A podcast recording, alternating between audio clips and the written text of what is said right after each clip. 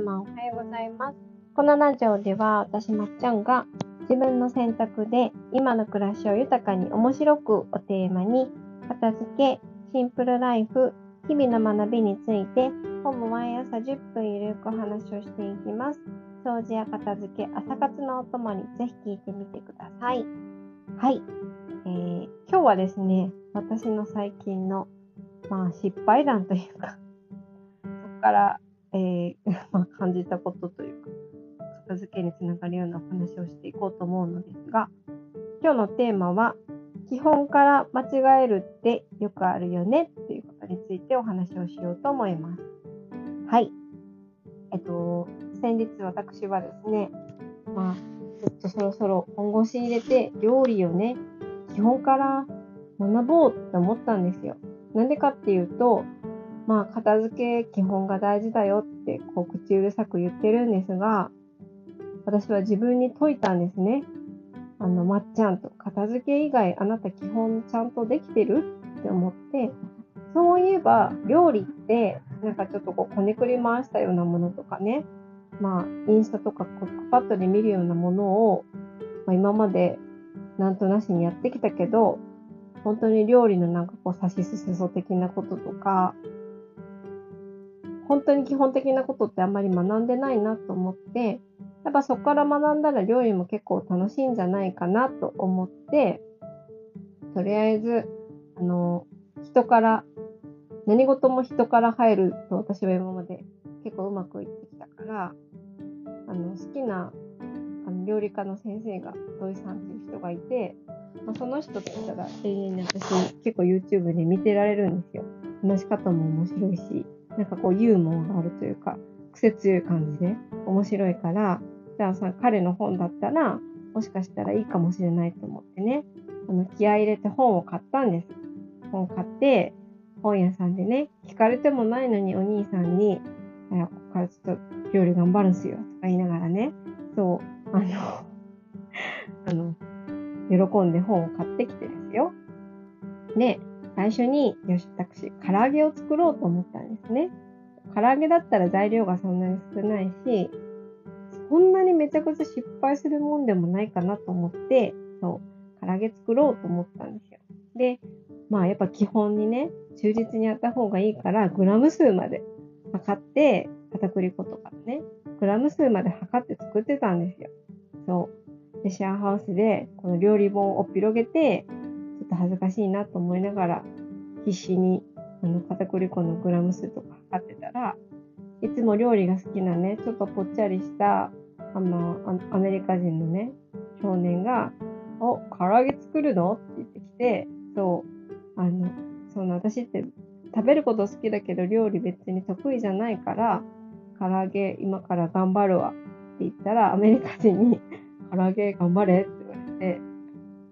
きっと彼は作れるんだろうなと思いながら、彼はいつも粉物の料理をね、毎日してるんですよ。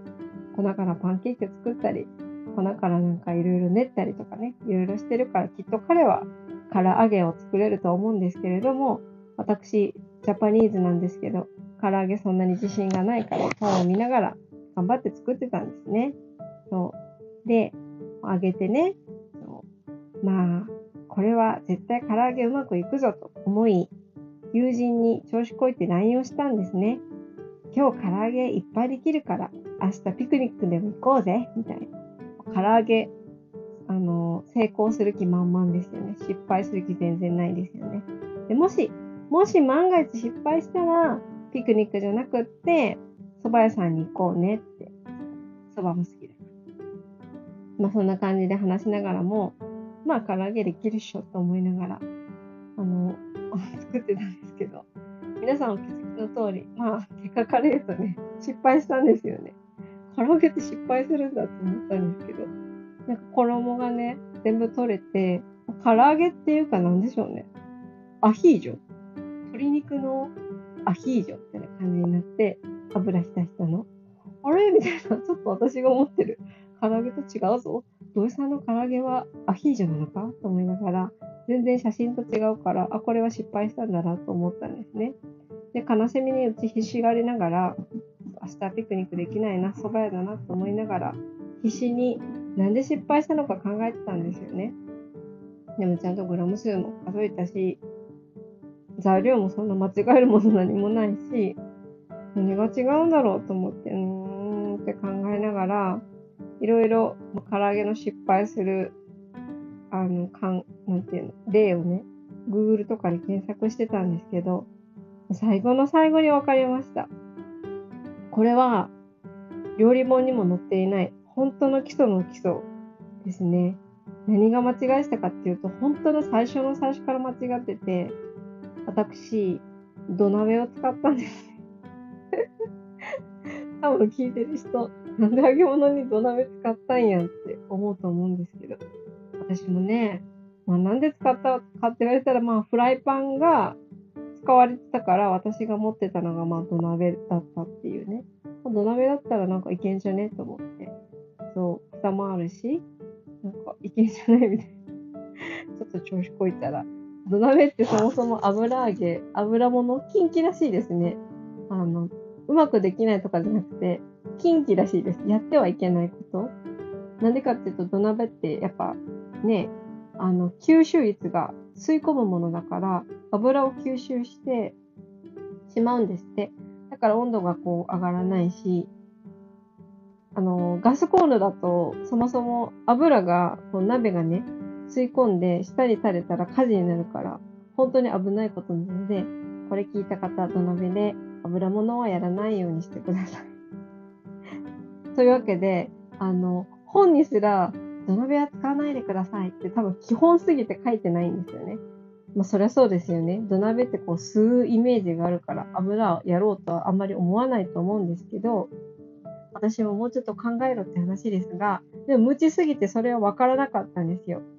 料理知ってる人とか、